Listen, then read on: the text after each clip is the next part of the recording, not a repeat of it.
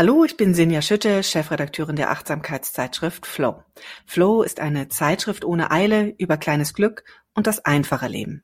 Wenn du Flow liest, kannst du besser über dich selbst und das Leben nachdenken. Du erfährst, wie Achtsamkeit dein Leben bereichert, wie Gleichgesinnte über die Themen denken, die dich auch bewegen und wie du ihm dein Leben entschleunigen kannst. Außerdem liest du viele Geschichten über kreative und positive Psychologie. Und jedes Heft enthält auch noch zwei Papiergeschenke, wie zum Beispiel Poster oder Lesezeichen oder auch kleine Einschreibehefte oder Büchlein, in denen du reflektieren kannst.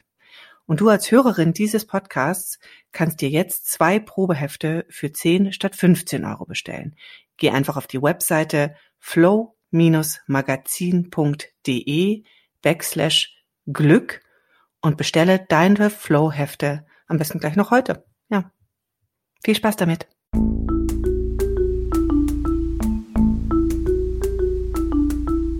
Verstehen, fühlen, glücklich sein mit Sinja Schütte und Boris Bornemann.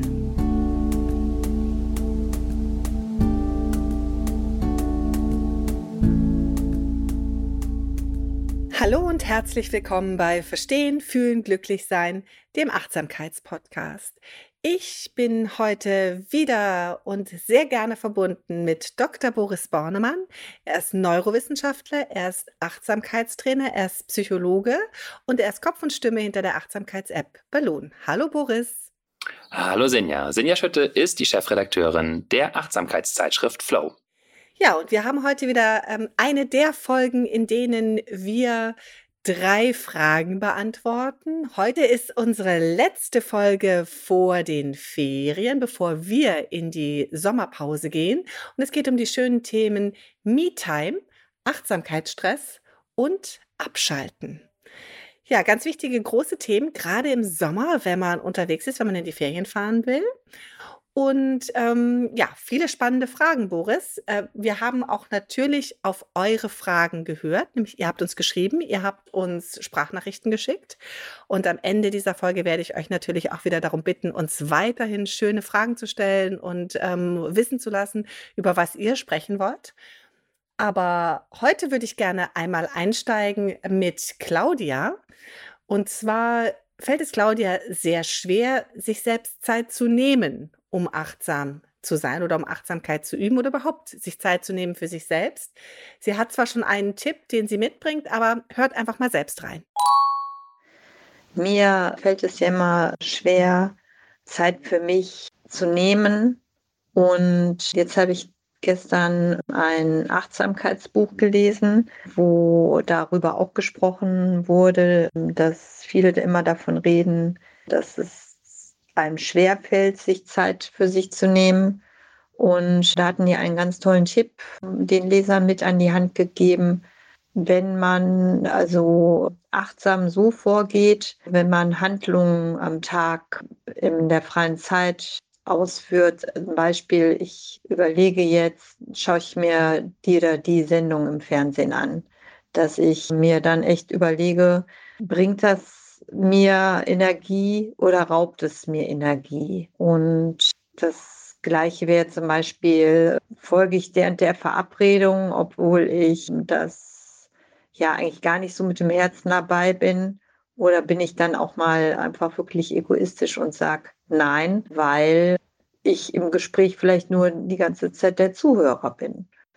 Ja, also das wäre auch ein schönes Thema, Tipps von euch vielleicht zu bekommen. Wie stelle ich es an, obwohl der Stundenplan, der private wie der berufliche vollgepackt ist, immer mal am Tag Zeit für mich zu finden. Und wenn das dann ganz achtsam ist, dass man sagt, in der Kaffeepause ist man eine kleine, ich hole mir eine Tasse Kaffee, ich hole mir eine Tasse Tee und ähm, ja, mit allen Sinnen genieße ich das dann. Oder die Pause, dass ich eben einmal kurz rausgehe und mir das Wetter anschaue. Alles um mir herum zwar wahrnehme, aber nicht beurteile. So, jetzt wünsche ich euch aber einen positiven Tag und bis bald, sagt Claudia. Ja, vielen Dank, Claudia, für deine Frage. Boris, ich glaube, das sind ähm, Themen, die ganz viele äh, immer wieder bewegen, wie schaffe ich es in meinem vollgefüllten Alltag, Momente für mich zu finden, Momente für Achtsamkeit zu finden. haben wir, hast du da Strategien, die du unseren Hörerinnen mitgeben kannst? Ja, ich möchte erstmal das aufgreifen, was Claudia ja selber da als Vorschlag aus dem Buch mitgenommen hat, nämlich diese Frage, gibt es mir Energie oder raubt es mir Energie? Das ist ja auch schon eine Achtsamkeitspraxis, wo es erstmal gar nicht darum geht, dass ich mir jetzt dezidiert Zeit nehme, um nur für mich zu sein, sondern einfach darauf achte, ob das eine Zeit ist, die mir gut tut oder nicht. Da finde ich das eine auch ganz schöne Frage, die sie benennt. Also gibt es mir Energie oder raubt es mir Energie? Äh, da lohnt es sich, glaube ich, wirklich ein bisschen mit zu verweilen mit dieser Frage und auch die verschiedenen Ebenen von Energie zu beleuchten, um die es hier gehen kann. Also einerseits natürlich unmittelbare Freude, oh ja, da habe ich Lust drauf, das ist dann eigentlich immer ein gutes Signal, aber es gibt natürlich auch Ebenen von Energie bekommen, wo ich weiß, das ist vielleicht auch ein bisschen anstrengend, aber tut mir dann doch ganz gut. Zum Beispiel sich mit Freunden treffen oder so. Das ist ja dann manchmal auch, dass man denkt, oh Gott, eigentlich will ich gar nicht nochmal aus dem Haus, aber unterm Strich denke ich doch, dass es mich nähren wird oder so. Also das so als eine, eine Frage, die uns vielleicht ein bisschen Orientierung bieten kann. Ist das Zeit, die irgendwie auch eine Me-Time ist, eine Zeit auch für mich oder mache ich da gerade nur was für andere? Erfülle ich nur Ansprüche von anderen oder erfülle ich wirklich auch meine eigenen Ansprüche oder Wünsche an mich? Und dann zum Thema so wirklich sich Zeit dezidiert für mich zu nehmen, für Meditation zum Beispiel oder Yoga oder Übung oder Journaling oder äh, auch einfach Sport oder so. Ich finde es da hilfreich, sich die diese Aktivität zu koppeln an etwas anderes. Das zeigt auch so die Forschung zum Thema Gewohnheitsaufbau, dass am besten ist, wir koppeln die Dinge aneinander. Also koppeln zum Beispiel direkt an den Morgen, ja, aufstehen, Zähne putzen, dann äh, ein bisschen Bewegung, dann Zeit für Meditation. Das ist eine Kette von Dingen, die einfach dann immer so in dieser Reihenfolge geschehen. Mm, aber es könnten auch so ganz kleine Signale sein, zum Beispiel, wenn ich die Türschwelle übertrete zu meinem Büro, dann strecke ich mich erstmal einmal, lass die Arme sinken und bleib so eine Minute stehen oder so. Mm, also, dass ich weiß, an welchen Punkten am Tag baue ich das ein. Das macht es mir möglichst leicht, diese Gewohnheiten zu etablieren. Wenn du Gewohnheiten sagst, äh, Gewohnheiten etablieren, das dauert ja doch ein bisschen. Wie lange muss ich mir da Zeit nehmen, dass eine Gewohnheit wirklich etabliert ist? Kannst du das sagen? Mm, das hängt sehr davon ab, auch ob ich das als belohnend empfinde. Das ist beim äh, Gewohnheitsaufbau wichtig. Also ich kann sogar auch danach mir nochmal auf die Schulter klopfen oder sagen, yes oder ähm, irgendwas tun, was mir gut tut, mir kurz den Nacken massieren oder nicht schütteln oder irgendwas machen, was mir so sagt, ja, stimmt, ich hab's, hab was geschafft und dann kann das auch recht schnell gehen, weil dann erinnere ich mich gleich beim nächsten Mal, dass ich die Türschwelle übertrete, wieder, ah, das hat mir letztes Mal gut getan und ich habe mir das bestärkt und dann baut es sich also über die Zeit immer mehr auf. Also wir können nicht so wirklich sagen, so und so lange dauert das, bis wir eine Gewohnheit aufgebaut haben.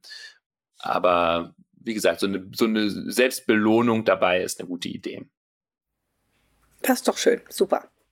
Du, hattest du aber noch, du wolltest gerade äh, noch weitere Ideen mit einbringen, was Claudia noch tun könnte. Ja, also. Oder was überhaupt jemand tun könnte, um sich Zeit für sich selbst genau, zu nehmen. Genau, also schön ist natürlich auch, wir haben so Zeit oder wir nutzen einfach Zeiten, die ohnehin da sind, um sie zu dezidierter Me-Time zu machen, wenn wir irgendwo auf dem Weg sind und nur die Treppen nach unten von unserer Wohnung und dann zu unserem Fahrrad oder so, dass wir das vielleicht noch mal ein bisschen verlangsamen, Zeit nehmen, um dabei wirklich zu uns zu kommen, zum Körper zu kommen, ähm, wenn wir durch die Natur gehen, das auch bewusst zu genießen. Also da brauchen wir gar nicht viel zusätzlich noch Zeit einzubauen, sondern die Zeit, die ohnehin da ist, auch für uns selbst zu nutzen.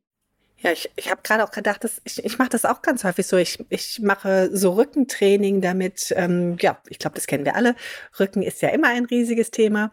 Und seit ich mir vorgenommen habe, wenn ich in dieses Rückentraining gehe, dass es eine Me-Time ist, dass ich das für mich tue, dass ich mich damit belohne, seitdem fällt mir das viel leichter. Also ich glaube, das ist ähm, so ein bisschen auch vielleicht ein gutes Beispiel dafür, was du meinst, die Dinge zu koppeln, mhm. dass man auch indem man sie vielleicht umbewertet, auch ähm, ein Stück Me-Time für sich bekommt oder eben auch eine positive Besetzung und dadurch eine Gewohnheit draus machen kann.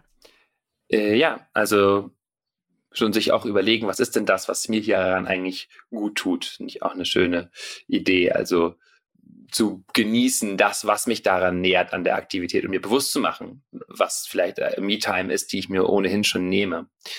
Wenn wir jetzt aber nochmal so zum Bereich auch wirklich Meditation kommen oder sich Zeiten für sich zu nehmen, um draußen spazieren zu gehen und all diese Dinge, die uns gut tun, möchte ich es äh, am Ende doch auf diesen ganz zentralen Punkt Priorisierung zurückführen. Denn das ist letztendlich, was aus meiner Sicht ja das A und O ist, dass wir uns wirklich immer wieder klar machen, wie wichtig das für uns ist, diese Zeiten der Selbstfürsorge, der Meditation, der Pflege unserer Lebensenergie, sage ich mal, unserer eigenen Vitalität. Und da gibt es dann einen Widerstand, der häufig so aus unseren Konditionierungen kommt und aus dem, was uns von außen so eingeflüstert wird oder wo wir es versuchen, anderen recht zu machen, dass wir denken, ja, das und das muss jetzt aber irgendwie noch fertig werden bei der Arbeit.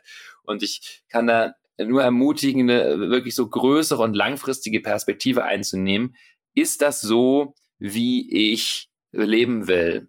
Oder lutsche ich mich hier die ganze Zeit selber aus und gehe auf ein Zahnfleisch und das nützt vielleicht wirklich niemandem was. Also mir hilft das sehr, dass ich das schon seit, ja, seit über 10, 15 Jahren wirklich zu einer Priorität gemacht habe und weiß, diese Zeiten der Meditation, die fallen bei mir einfach nicht aus.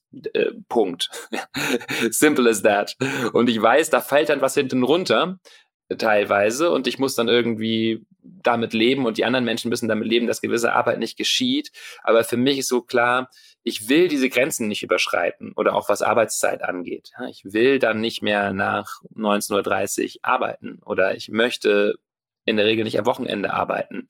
Und das so klar zu haben, das ist die Art und Weise, wie ich leben möchte und das hat Priorität. Und wenn das, was ich da rein tue, damit nicht kompatibel ist, dann ist das das Problem und nicht die Grenze, die ich gesetzt habe, weil das sozusagen für mich die oberste Priorität ist.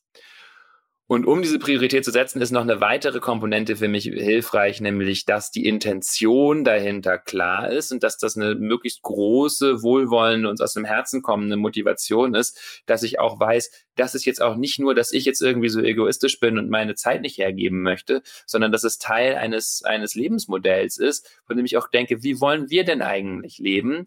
Und wie wichtig ist das denn eigentlich, dass da Raum zum Genießen, zum Entspannen, zum wirklich sich verbinden mit anderen Menschen da ist? Wie wichtig ist das denn, dass ich eine tiefe Anbindung habe zu auch vielleicht spirituellen Aspekten in mir? Wie wichtig ist das, dass ich emotional ausgeglichen bin und so weiter? Und da wirklich zu sehen, das ist etwas, was ich nicht nur für mich tue, sondern auch für eine größere planetare Vision sozusagen. Also das hilft mir auch äh, zu sehen, also diese Motivation wirklich stark zu machen und mich mit anderen Menschen zu verbinden, die das auch so machen und äh, zu sehen, dass es, ja, wie gesagt, etwas, was mir gut tut, aber was uns allen letztendlich gut tut. Und damit bekommt das geradezu so bisschen einen, einen politischen Anstrich auch. Und das gibt auch Kraft, diese, diese Priorität wirklich zu setzen und festzuhalten. Das finde ich sehr schön formuliert, dass es eben schon fast einen politischen Charakter hat ähm, und diese große Dimension, die man da sieht. Und ganz praktisch, ich finde auch total wichtig, wenn ich das ergänzen darf, zu dieser großen Vision, aber auch diese ganz praktische Umsetzung, sondern sich wirklich auch hinzusetzen und sich mal im Kalender solche Zeitfenster vielleicht auch einzutragen, weil ich äh, bei mir selber immer mal merke, dass es an so einer ganzen Banalität scheitert, dass ich eben einfach keine Zeit dafür einplane, so blöd sich das anhört. Und ähm, das hilft mir zum Beispiel auch noch ähm, ganz im Kleinen. Also das Große ist sicherlich das Entscheidende, aber diese kleine Veränderung hat für mich zum Beispiel auch nochmal so einen Durchbruch gebracht. Ja, wichtiger Hinweis hängt natürlich sehr von unseren Arbeitsverhältnissen ab. Ich habe den Luxus, dass ich meistens so weiß, okay, ich kann dann irgendwann nachmittags auch nochmal eine Pause machen. Viele Tätigkeiten Also ich habe ein paar Termine und vieles ist ja auch kreatives Tun, was irgendwo ein bisschen Freiheitsgrade mir lässt und dann weiß ich, okay, da jetzt nachmittags irgendwann zwischen vier und fünf mache ich diese Pause, das kann ich dann jeden Tag machen.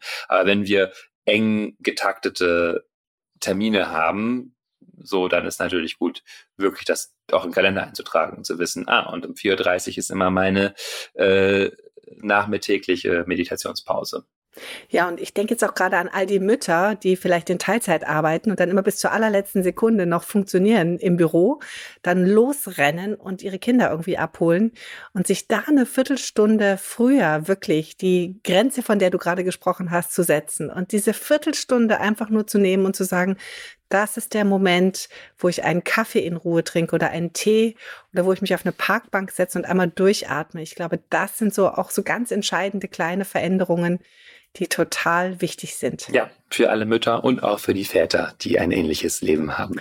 Oh ja, richtig, genau. Da habe ich jetzt gerade nicht dran gedacht, aber gut. Hast du natürlich vollkommen recht, für alle Mütter und Väter. Mhm. Gut, ja. Liebe Claudia, wir hoffen, dass du da schon ganz viele kleine Sachen mitnehmen konntest. Du hast uns ja auch schon viele Ideen mitgebracht gehabt. Und ähm, finde ich ganz wichtig, hier nochmal das Große äh, zu sehen, Boris, was du angeführt hast ähm, wo man sich wirklich im, im großen Bild auch nochmal die Kraft sucht, um es dann in die kleinen Momente zu übertragen. Die Frage, die wir schon mitgebracht haben, gibt es mir Energie oder nimmt es mir Energie, die ja auch sehr wertvoll ist? und es dann wirklich anzuheften an, an Tageszeiten oder an, an, an ähm, Gewohnheiten, an Rituale, um dann eben auch ähm, da, dabei bleiben zu können, ist es total wichtig, äh, glaube ich, wenn man wirklich die Me-Time für sich finden möchte. Ja, apropos Me-Time. Es gibt Menschen, die dann, ähm, ja, also zum einen es schwierig hatten, die Zeit für sich zu finden. Und dann gibt es aber auch Menschen, die Achtsamkeitsstress empfinden. Ähm, wir haben beide sicherlich ein bisschen geschmunzelt, als wir diese Nachricht bekommen hab, haben. Und zwar hat uns Katrin geschrieben, ich lese das mal eben vor. Hallo liebes Balloon-Team, ich höre euren Podcast immer mit großer Freude und habe viele Folgen auch mehrfach gehört. Manchmal gerate ich allerdings fast schon in Stress. Man soll täglich meditieren. Ähm, ich liebe eure App, schreibt sie noch. In die Natur soll man Sport und Yoga machen, Freunde treffen, Zeit für sich haben, nichts tun, sich fortbilden, frisch kochen und so weiter. Unterschreibe ich alles, aber manchmal finde ich es ganz schön anstrengend. Eigentlich ja nicht das, was Achtsamkeit erreichen will. Gibt es einen Tipp, wie man hier den richtigen Mix findet? Herzliche Grüße, Katrin. Ja, also Katrin ist im ähm, Erfüllungsstress der ähm, all der guten Vorsätze, die wir häufig auch hier schon besprochen haben. Boris, sie fragt ganz klar, wie kriege ich den richtigen Mix? Ja, ähm, möglicherweise kriege ich den auch nicht, sondern habe immer mal einen Fokus hier, mal einen Fokus da und ein paar dieser Dinge werden vielleicht an einem Tag hinten runterfallen und dafür vielleicht an einem anderen Tag oder in einer anderen Woche geschehen und einiges davon vielleicht auch gar nicht. Und das ist auch in Ordnung. Also ich glaube, ähm, wofür ich hier plädieren würde, ist so eine grundsätzliche Haltung von Akzeptanz und Freundlichkeit mm, und dass wir so von Moment zu Moment bei uns bleiben und schauen, was brauche ich denn jetzt gerade? Ähm, in dem Wissen, dass weniger entscheidend vielleicht das Was ist, als das Wie. Also es ist vielleicht jetzt nicht so entscheidend ist, ob ich das jetzt gemacht habe, ob ich jetzt den Spaziergang in der Natur noch gemacht habe oder ob ich jetzt rumgefaulenzt habe oder ob ich ähm, ja, was auch immer ich mir da vorgenommen habe, sondern dass ich das Ganze in einem Kontakt mache mit dem, was sich in dem Moment für mich wirklich stimmig anfühlt. Und damit ziehe ich das raus aus so einer To-Do-Liste und kommen hin mehr zu einer intuitiven Vorgehensweise, wo ich mich also von Moment zu Moment fragen kann, was ist jetzt liebevoll, was ist jetzt freundlich, was ist jetzt wirklich ein mitfühlender, freundlicher Umgang ähm, mit mir. Und das Gute ist, mh, mm, das können wir schulen, diese Fähigkeit mit unserem, unseren Bedürfnissen, unserem Körper in Kontakt zu sein. Und dann müssen wir das nicht die ganze Zeit so rumtragen als Liste, und äh, merken eher so, was ich brauche. Also wir schulen sozusagen eher unsere Intuition, als das Ganze jetzt auch noch zu einem Projekt zu machen.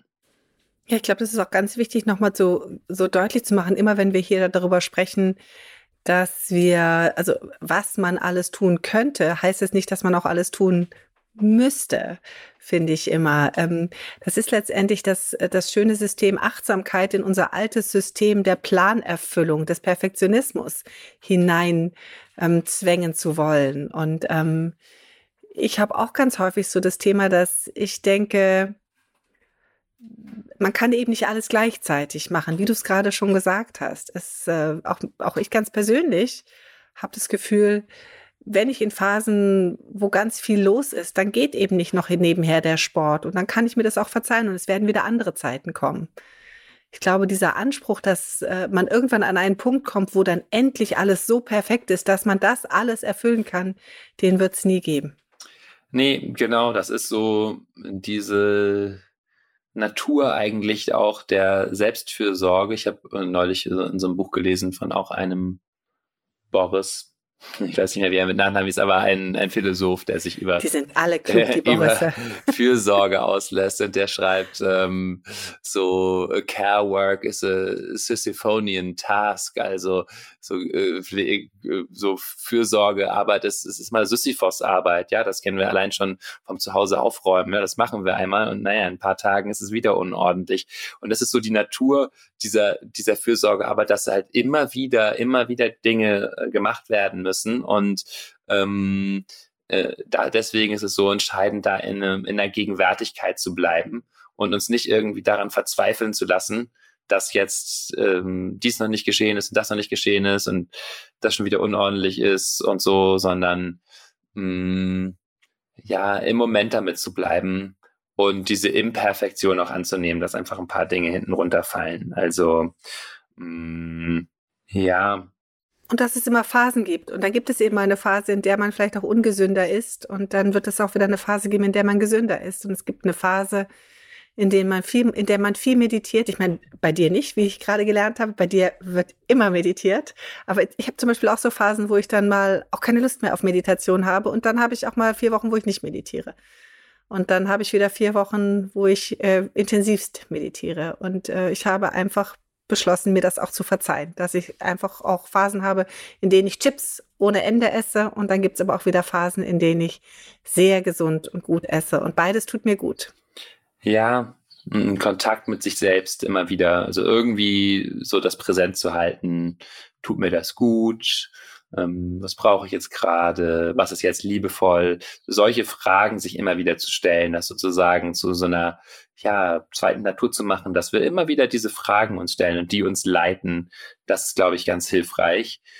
Und mh, mm, vielleicht auch nochmal, um auf den Begriff der Achtsamkeit zu kommen. Achtsamkeit bedeutet ja äh, vor allen Dingen Geistes- und Herzensgegenwart und uns dem eben anzunehmen mit Geist und Herz, was jetzt da ist. Und das kann auch mal heißen, uns dem anzunehmen, dass wir gerade traurig und verzweifelt sind und dass wir gerade gar keine Energie haben, all diese Dinge zu machen, die wir uns da vorgenommen haben und dann zu schauen von Moment zu Moment, was kann ich jetzt machen, was brauche es jetzt? Und damit komme ich nämlich auch wirklich in so eine, so eine tiefe Fürsorglichkeit und Freundschaft mit dem Leben. Ich würde fast sagen, in eine, wo ich das kleine Selbst hinter mir lasse und mich mit einem großen Selbst verbinde. Damit meine ich, das kleine Selbst ist das, was irgendwie immer noch so im Paradigma der Selbstoptimierung gefangen ist. Da muss dann dies und das geschehen und ich muss so und so aussehen, so und so viel Sport machen, mich so und so gesund ernähren und so weiter, ähm, um irgendwie in einer Weise perfekt zu sein. Und ähm, das ist ein bisschen zum Scheitern verurteilt, weil ja, Perfektion das ist immer eine Illusion, die Maßstäbe verschieben sich und so, haben wir schon häufig drüber gesprochen.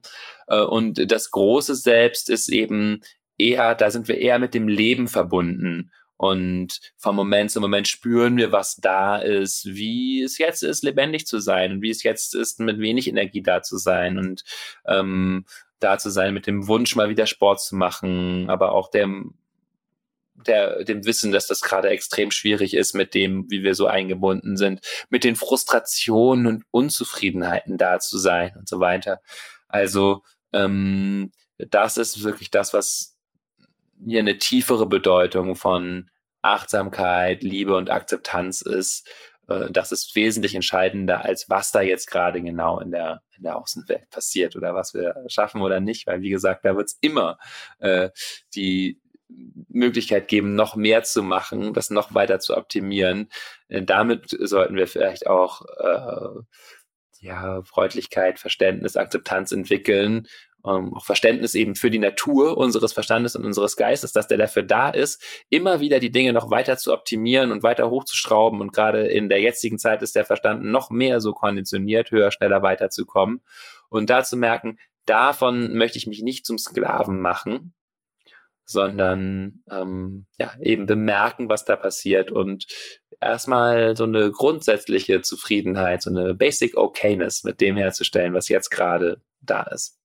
Ach, das ist doch eine ganz schöne Vorstellung, dass ein prima in die Ferien tragen kann, das kleine Selbst hinter sich lassen und in das große Selbst hineinwachsen. Das ist doch eine Sommeraufgabe eigentlich, oder?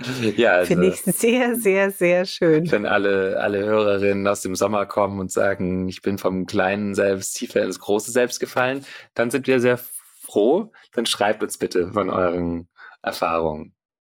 Ja, nein, aber das ist ja auch wirklich ähm, sehr, sehr schön, äh, der Gedanke, da auch wirklich diesen Perfektionismus ein Stück ähm, ziehen zu lassen und das große Selbst zu genießen und einfach den Moment ähm, zu haben. Und ich finde ja auch noch ganz wichtig, ähm, die, die, die kleinen Achtsamkeitssätze, die du ja nochmal wiederholt hast, dieses, was tut mir jetzt gut? Was ist jetzt? Wo fühle ich mich wohl? Was brauche ich jetzt? Das sind ja wirklich auch nochmal so die ganz, ganz konkreten Dinge. Wenn man sich diese wenigen Fragen stellt, dann ist man schon ja sehr schnell wirklich an dem Punkt, dass man merkt, was einem gut tut. Also insofern hoffen wir, Katrin, dass dir und all denen, die sich ein bisschen im Achtsamkeitsstress fühlen, weil sie die vielen Dinge nicht erfüllen können, und ich glaube, es geht nicht nur für Achtsamkeitsstress, es geht ja für ganz viele Bereiche des Lebens, Vielleicht ist das eine Hilfe, sich immer mal wieder diese, diese Fragen zu stellen und dann das kleine Selbst hinter sich zu lassen und in das große Selbst zu wachsen. Ja. Und dann hatten wir noch ein Thema, das Thema Abschalten. Und jetzt machen wir eine Premiere in, diesem, in dieser Folge unseres Podcasts. Wir sind nämlich auf ähm, diesen Zusammenhang gekommen, weil wir uns nach dem letzten Podcast ein bisschen unterhalten haben und darüber, wo wir hinfahren in die Ferien und ähm, ich berichtet habe, dass es mir immer so schwer fällt, abzuschalten in den Ferien und dass ich immer so lange brauche, bis ich erstmal ja runterkomme. Ähm, und deswegen habe ich beschlossen, die letzte Frage, lieber Boris, die kommt in diesem Fall von mir. Ähm, du bist natürlich nicht ganz überrascht, weil wir haben das ja natürlich vorher abgesprochen, aber ich hatte eben einfach die Frage, ob es achtsame Strategien gibt, achtsame Möglichkeiten, ob du vielleicht auch Tipps und Ideen hast, wie man eigentlich aus einem sehr, sehr engen, getakteten Familien- und Berufsalltag, wo man immer wechselt zwischen beruflichen Terminen und die Kinder irgendwo hinbringen, mit Freunden ähm, äh, unterwegs sein oder eben auch den Eltern äh, gerecht zu werden. Bei mir, die Eltern leben in Süddeutschland, also ich bin dann immer so in einer großen Zerreißprobe während meines Alltags und brauche sehr lange, bis ich in den Ferien überhaupt zur Ruhe komme. Also insofern wie kriege ich denn in den Ferien den Kopf frei? Vielleicht kannst du mir helfen. Ja, auch hier geht es aus meiner Sicht zunächst einmal um Akzeptanz äh, von etwas, was wir gar nicht ändern können. Dann ist es ja immer gut, das zu akzeptieren und den Widerstand da aufzugeben. Nämlich, äh, dass eben, wenn wir so auf Hochtouren laufen über ganz viele Wochen, diese innere Maschinerie erstmal noch mitlaufen wird, auch wenn wir in den Urlaub gehen. Also zu merken, ah ja, da ist Unruhe und das ist erstmal okay. Also nicht von uns zu erwarten, dass wir sofort runterfahren und total relaxed irgendwie am See liegen können oder so, sondern dass diese in uns angelegten ja auch ein bisschen Alarm- und Antriebssysteme sozusagen noch weiter aktiviert bleiben werden. Also die Angst, Moment, irgendwas ist noch nicht erledigt und so, wenn du das die ganze Zeit im Hinterkopf hast, geht das natürlich auch nicht sofort weg, wenn du in Urlaub fährst oder das Gefühl, ah, jetzt weiter, weiter, auch das hört nicht sofort auf. Also du meinst, es ist eigentlich total normal, dass ich dann erstmal nochmal so unruhig bin und so kribbelig bin und das Gefühl habe, ich wache eigentlich schon früh morgens auf und es muss jetzt was passieren. Also das ist ein normales Gefühl. Ja, genau. Ich glaube, da können wir uns vielleicht mit etwas Mitgefühl begegnen und wissen, das wird ganz vielen anderen Menschen, die jetzt gerade in Urlaub fahren, auch so gehen, dass die erstmal noch aktiviert sind.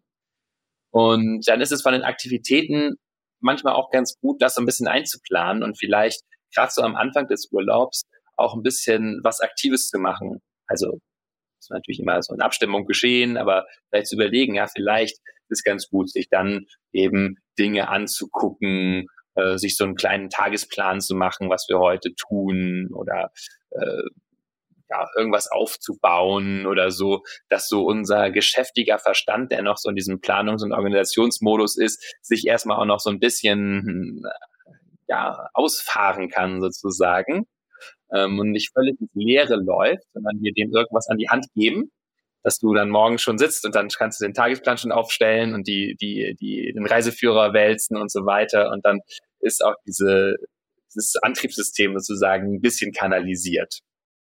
Okay, also Aufgaben erledigen sozusagen.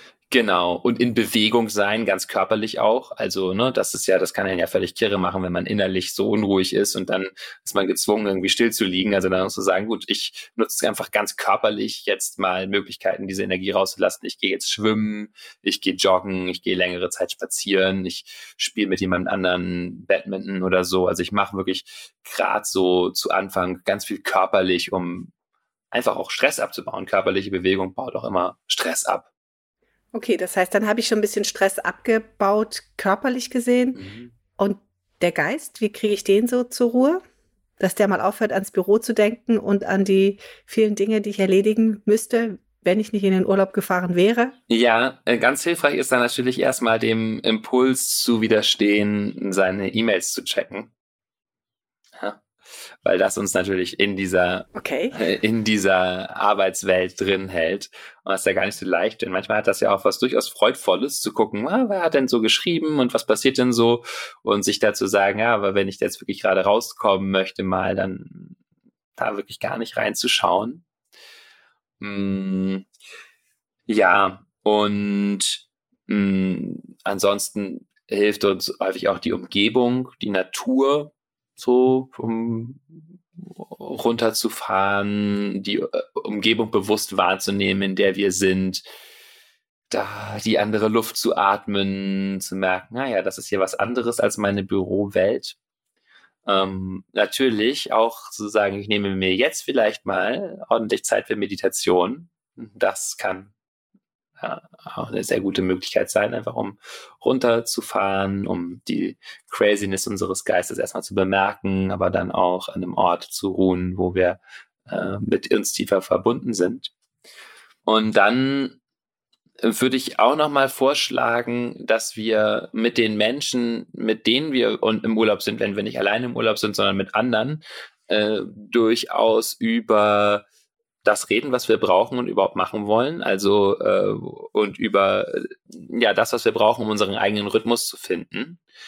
Vielleicht durchaus mal so einen Tag machen oder Tage machen, wo wir vielleicht auch gar nicht so viel zusammen machen, sondern jeder erst mal so ein bisschen Zeit hat, äh, to unwind und das zu machen, was wir so wollen. Also äh, die eine will vielleicht irgendwie lange lesen, die andere will vielleicht Sport machen und spazieren gehen und jemand anders möchte vielleicht äh, viel Zeit mit Kochen verbringen oder was auch immer. Wir haben oder möchte sich was anschauen und so ein bisschen ja, so Raum dafür lassen, dass jeder seinen eigenen Rhythmus auch findet und wir mal so ein bisschen auch nebeneinander herleben können.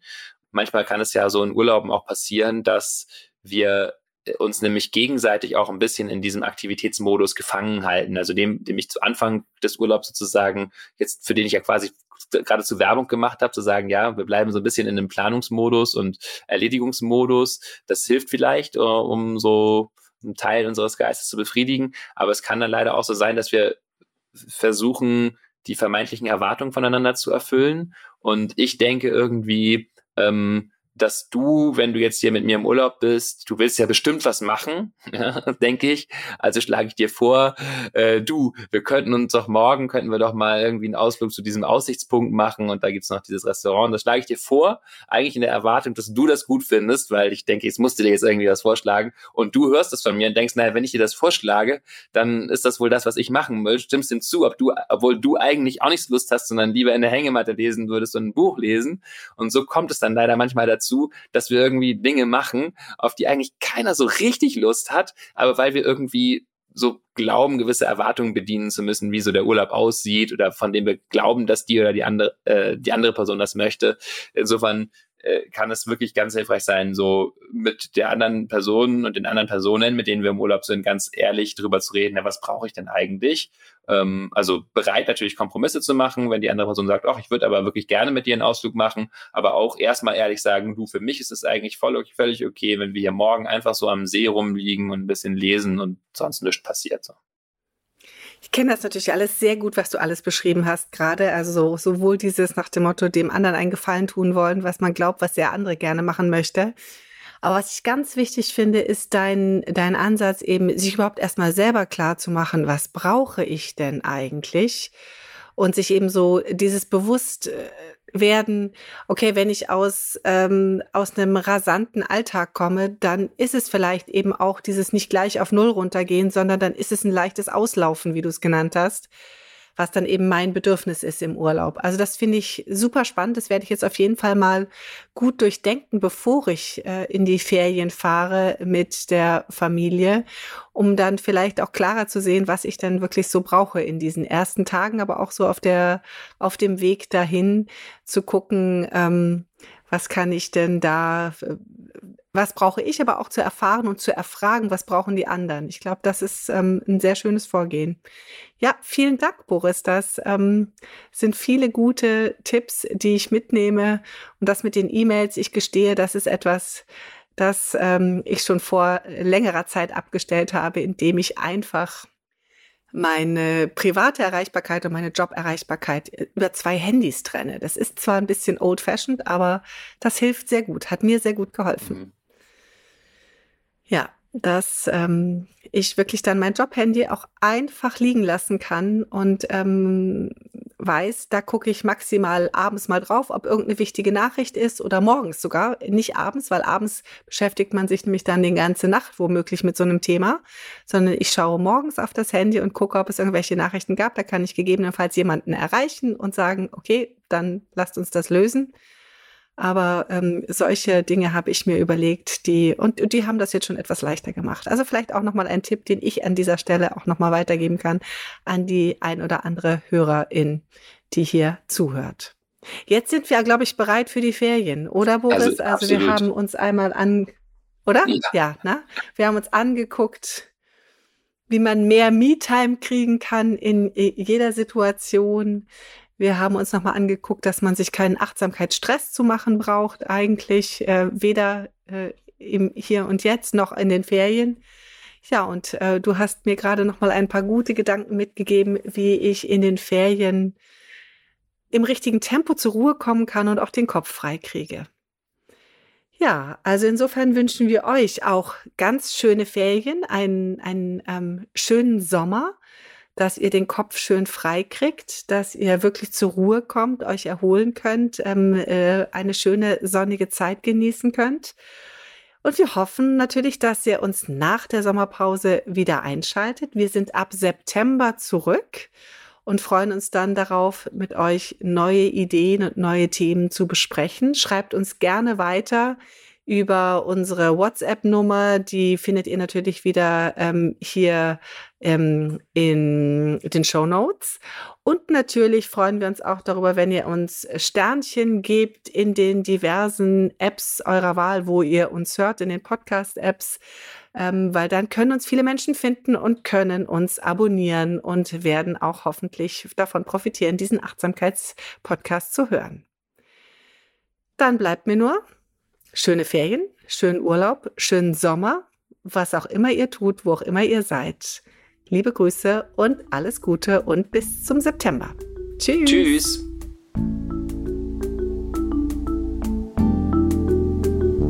Das war Verstehen, Fühlen, Glücklich Sein, der Achtsamkeitspodcast.